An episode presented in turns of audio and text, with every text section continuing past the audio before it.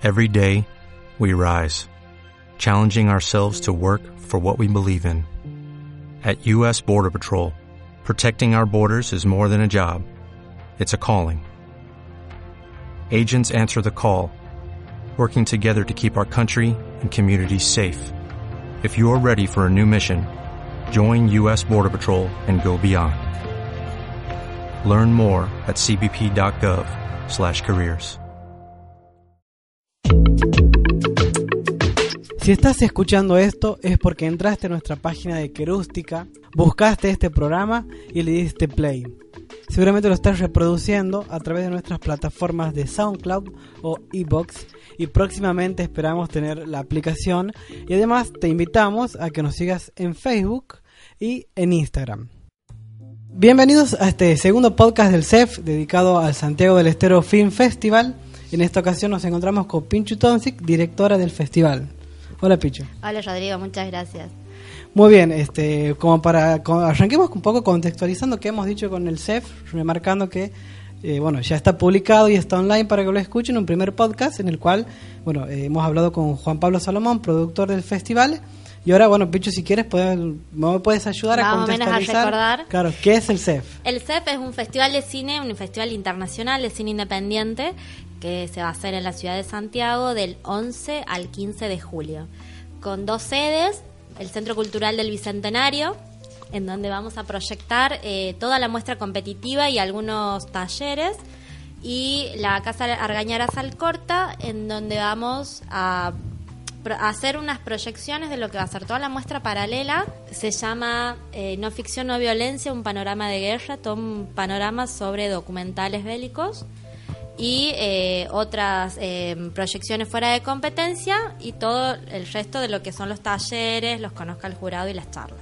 Claro, bueno, ahí arrancamos con las primeras eh, dos primicias que no hemos tenido en el podcast pasado, que es confirmar los lugares. Sí, ya están confirmados, Así por que bueno, suerte. el CCB que se encuentra frente a la Plaza Libertad, la plaza principal de nuestra ciudad. Un lugar aparte muy divino, cómodo, con todas las accesibilidades, teniendo en cuenta de que van a ser cinco días de proyecciones de 12 horas maratónicas cada día. Claro, Entonces esa- uno debe salir, tomar aire, comerse un panchito y volver a entrar a la sala de nuevo.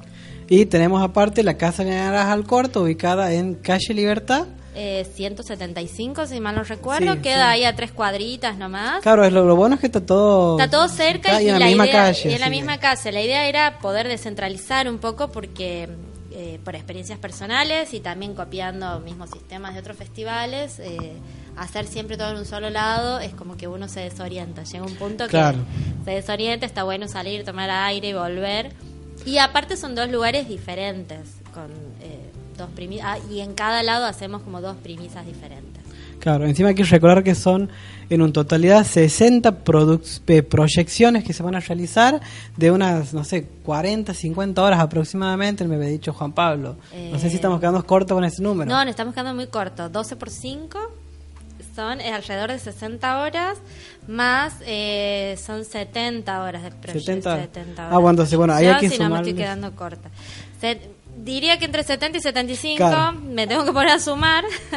Claro, pero, pero es más o redondeamos- menos sí, claro, redondeamos como unas 70 horas de proyecciones que hay que ver en dos lugares. en dos vez. lugares simultáneos y de hecho va a haber proyecciones simultáneas, así que la gente va a tener que optar de Por qué lugar. perderse. Ah, claro, que porque perderse.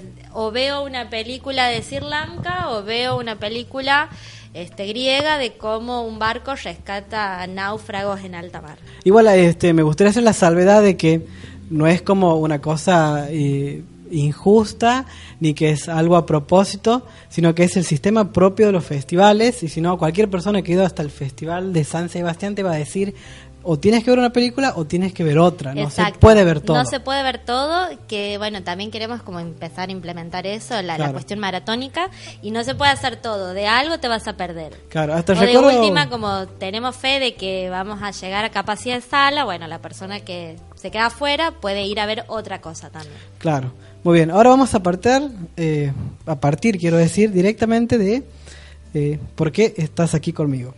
Que es, vamos a hablar puntualmente cómo es la recepción del festival al momento en que se lo publica, se lo lanza, sea, cómo se habla la comunidad audiovisual santiagueña, argentina, mundial, sea, cómo se promociona, se dice, aquí hay un festival de cine para que vos mandes tu película, tu corto, tu, tu proyecto.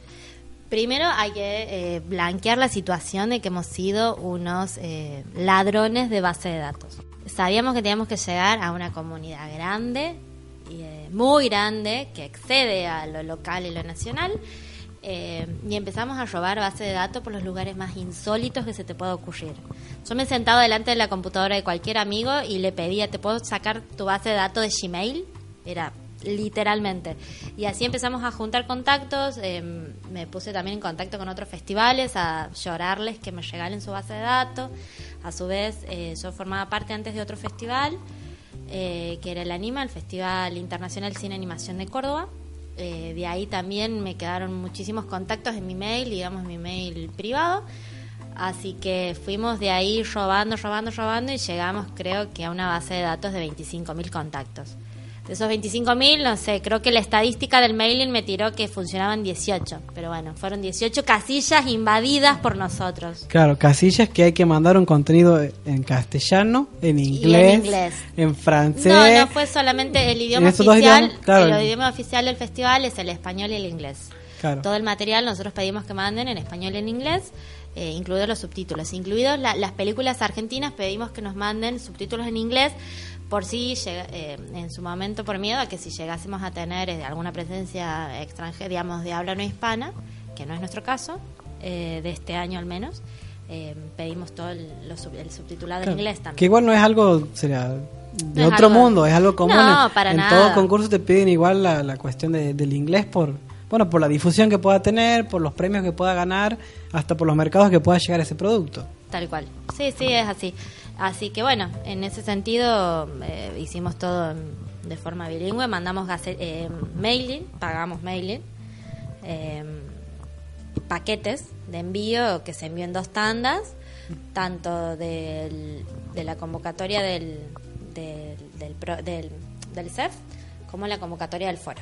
Así que después de robar datos, que es salir a pedir, pásame tu mail, pásame tus mails, se han mandado a unos totales 18.000 mails que me has dicho que estaban activos. Sí, de ahí se, más o menos recibimos un promedio, no un promedio, un número final de 1.771 películas Sí. de 108 países. Eh, 108 de, pe- de países. países que a su vez no sabíamos que eran países, porque Ajá. viste, las guerras balcánicas a mí me dejó un mambo en Europa del Este, países que no sabía que existían o que sí, dijimos, ah, mira, los googleábamos, ah, existe como país.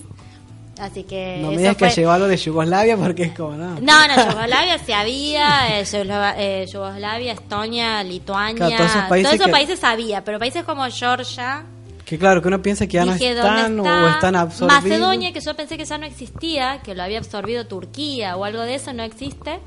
Eh, no, Macedonia lo debería haber absorbido.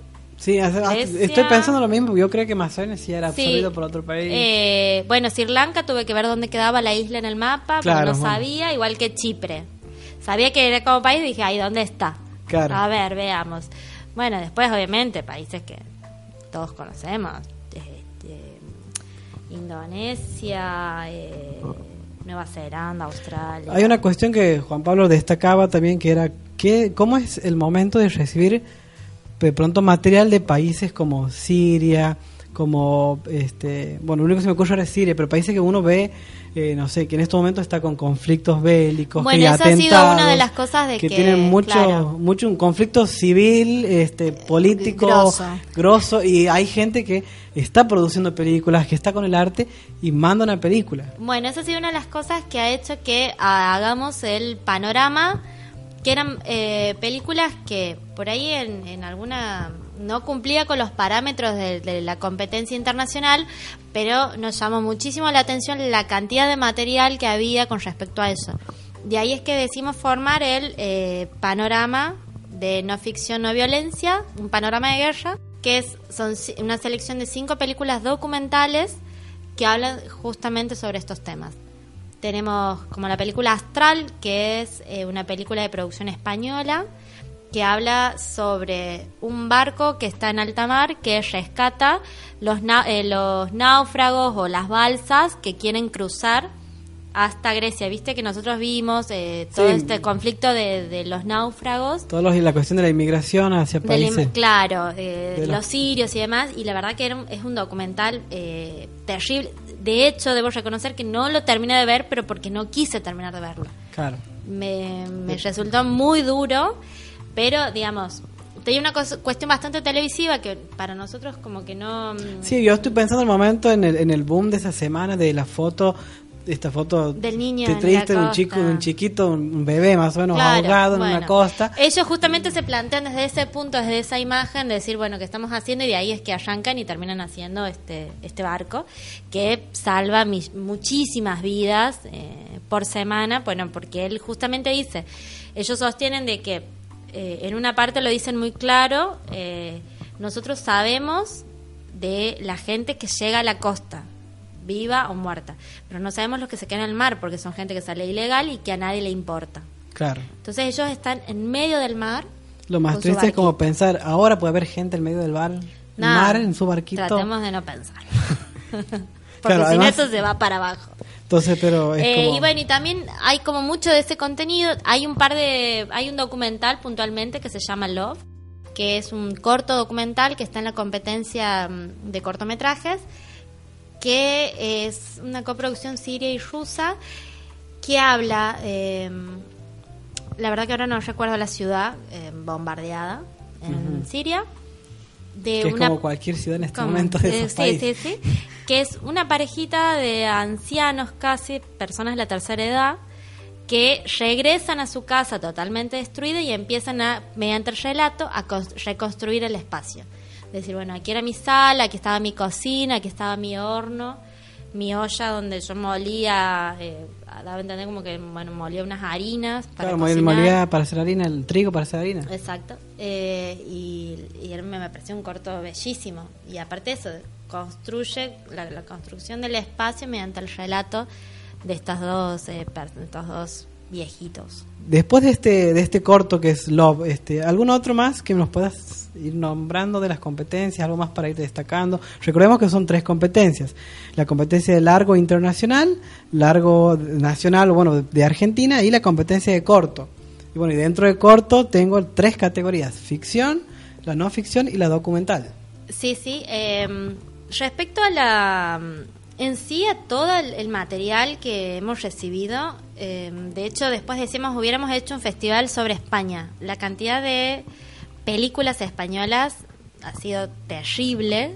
Hemos recibido alrededor de 800 películas españolas de 1700 que nos enviaron. Imagínate, la mitad. Claro, exactamente. Eh, y hoy justo volví a repasar el, el tema de la competencia internacional porque estaba buscando un subtítulo en particular y decía, la, bueno, de la competencia internacional la mitad son españoles. Pero igual, el material que hay, la Qué bueno, verdad, es muy bueno experimental, muy lindo. Hay película, hay una película que se llama A, Mamá, que está hablada en, en euskera, que es el idioma del País Vasco. sí. Eh, hay otra que me gusta mucho, que es un documental súper experimental de una compañía de teatro que hace el registro de este documental a fin de que ellos están haciendo como un registro de un guion para hacer una película. Entonces va y vuelve entre la dramatización o la puesta en escena audiovisual y el ensayo del teatro. Es la verdad que la historia es bellísima. Y después también hemos incluido dentro de la competencia internacional dos películas argentinas. Una es Fuga en la Patagonia eh, y la que narra la historia de... Es, es un western, Un western. un western argentino. Eh, narra la historia de Perito Moreno que va huyendo a través de la De la Patagonia. de claro, la, claro, a través de la, de la cordillera, porque lo están. eh, un indio tiene sentencia de muerte, o sea, le aplica una sentencia de muerte al perito. La verdad que es imperdible. Eh, y después hay otro Pero documental un también western o una experimental. película de gaucho sería eso. No, es un western. Es un western, Es está- un western en estructura.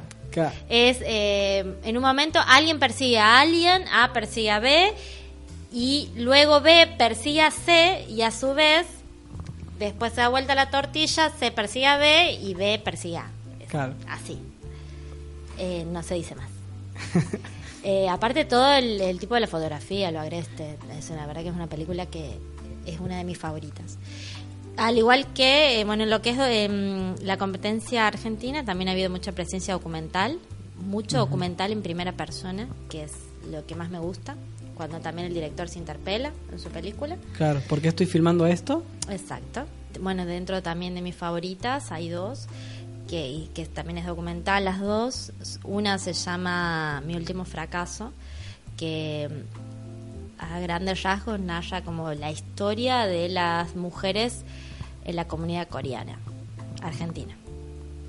Y el otro se llama Setenta y Pico, que es un documental eh, también muy personal, que narra la historia de, dicho muy a grandes rasgos, porque después desarrolla otros conceptos, de el rector de, que no recuerdo el nombre, que el apodo es Pico, era el rector de la Universidad de Arquitectura de la UBA, que era en la época de la lectura militar fue eh, señalado como entregador. Y el que lo narra es su nieto. Entonces, la construcción de la identidad desde ese lado. Claro, desde... Digamos, ponen muchas cosas en jaque y eso a mí me encanta. Claro, Digamos, justo... Justamente hablamos porque un, alguno me dice, bueno, la gente se puede levantar e irse. Yo les decía, a mí no me importa, el cine también está para ponerte a vos. Más encima es justo un tema que está como muy en boga ahora. Claro, A sí, mí- porque está el caso también de la chica esta, que no me acuerdo el nombre, que está denunciando a su propio padre que... Ah, sí, ese es de... Me sale yo. No, no, No me yo. acuerdo el nombre, yo también estoy pensando de acordarme y Sí, estoy... sí, sí. Claro, en ese caso, bueno, como es diferente, pero él re- construye en realidad una relación de amor con su abuelo, porque es su abuelo. Claro. Y después Eh. lo plantea desde el... Desde el... Sí, y bueno, y después tenemos otras películas experimentales, eh, como Las Decisiones Formales, una película muy linda también, que está grabada en 16 milímetros eh, con edición de cámara, algo que ya casi ni se usa. Claro. Recibimos dos trabajos igualmente de esa directora, había mandado un cortometraje también experimental bastante, digamos, similar, en, filmado en 16 milímetros. Así que bueno, eh, por las formales también es otra de mis joyitas, de mis pelis que, que adoré. Claro.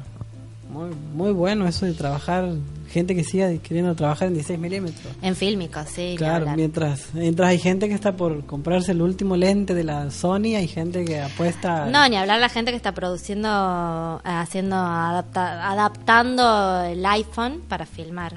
Claro, Claro, pues filma en 5K, así que se puede hacer. eh. se puede hacer todo con el iPhone ya. Bueno, con este panorama un poco de, de que seguimos este, adelantándole qué se pueden encontrar en las diferentes competencias, las proyecciones, esperemos que ustedes que están ahí se, bueno, se, hayan, se hayan enganchado con alguna de estas propuestas. Hay mucha variedad, hay gente que filma en cámara de videos, hay gente que se anima al fílmico, hay gente que te filma como se pueda filmar, así que en este festival vas a encontrar una gran, gran variedad de películas. Igual faltan todavía dos podcasts más donde vas a seguir enterándote más novedades del CEP. Pichu, antes de despedirte y agradecerte, te hago la pregunta final, que es la misma que se le he hecho a Juan Pablo, que es, ¿cómo crees que un festival de cine colabora con las producciones locales de cine, de video, de la producción audiovisual, tanto si se quiere en Santiago del Estero o a nivel país? Mira, primero te diré a nivel país y después bajaría, o a nivel Dale, digamos, vamos de lo- global y del- después te bajaría al local. A nivel global, los festivales de cine eh, colaboran en la exhibición y en la ventana, en la proyección.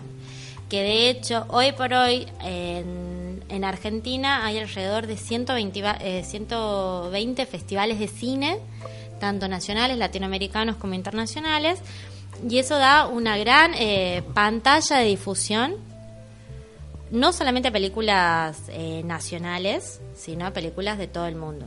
Como en este caso, que son películas, en el caso de las películas internacionales, películas que no vamos a tener oportunidad de ver en, en los, en las salas comerciales.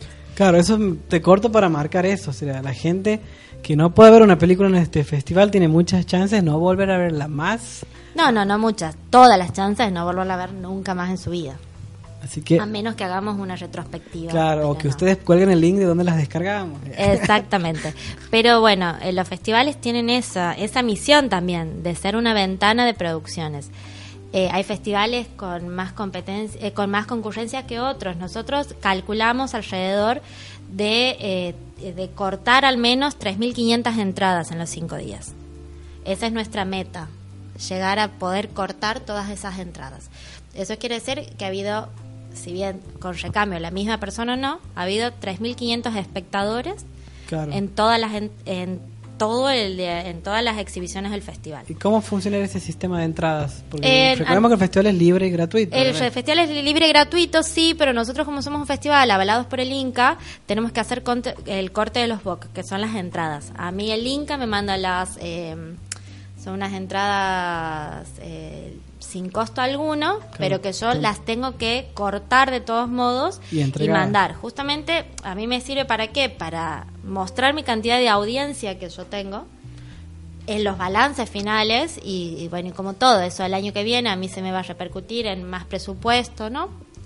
Eh, y aparte también para justamente lo que está defendiendo el Inca, que es la cantidad de espectadores y demostrar que todo ese presupuesto hecho a festivales se traduce a, espe- a espectadores. Claro. Entonces, por eso que nosotros tenemos pensado ticar esa cantidad de entradas, eh, que es aparte de nuestra meta. Claro. Muy Y bien. si no llegamos a los 3.500, vamos a decir en los papeles que sí. Vamos a yo, por las más dudas, entradas. yo por las dudas pedí 5.000 entradas para no quedarme corta. Claro. Ya lo igual, que, claro, igual las entradas se van cortando en, a medida que gente ingresa o por por No, la medida por, que la gente por- ingresa. por tan- no es por tanda, sería vos llegas a ver la película, Exacto. entrada. Aparte también es la garantía del espectador. En caso de que suceda algo o cualquier cosa, vos tienes... El seguro avalado por la No, no entrada. es un seguro, sino sí. Es como tu comprobante que, se está, que has estado en ese lugar. Claro. Y después, bueno, después se hace todo un trámite legal y burocrático por días. Yo me tengo que registrar, entrar a la página del Inca, decir cuántos espectadores han ido, hacer una declaración jurada, etcétera, etcétera. Más allá de que es gratuito, ellos quieren tener la constancia de todas las entradas. Muy bien. Continuemos con tu con tu Y la respuesta. segunda parte, cómo influye en lo local, eh, en realidad creo que al momento se influye en dos partes. Primero, en poder crear un público que sea, eh, que lo hay y lo existe en, en Santiago, pero hacerlo de forma sistematizada, un público que consuma este tipo de, eh, de contenido. Y que eso después que es nuestra meta pueda llegar a que a abrir la cabeza y empezar a animarse y empezar a producir de forma más sistemática eh, contenidos audiovisuales. Nosotros tenemos como pensado ya eh, hicimos como un proyecto a cinco años a dónde queremos estar en cinco años eh, y bueno, y la, la cosa de poder generar más público y público eh, como acostumbrado a este tipo de, de proyecciones es para nosotros lo ideal. Claro. Me gusta también la idea de tener un- una proyección aquí a cinco años. Sí, sí. Lo que asegura por lo menos cinco ediciones del CEF. Como- Cinco ediciones del CEF, a menos que pase, no sé, un tsunami. Un tsunami, sí. Bueno, así pasaba eh, Pincho Tomsic, directora del Santiago del Estero Film Festival. Esperemos que bueno que lo hayan disfrutado y esperen la próxima publicación de un nuevo podcast del CEF.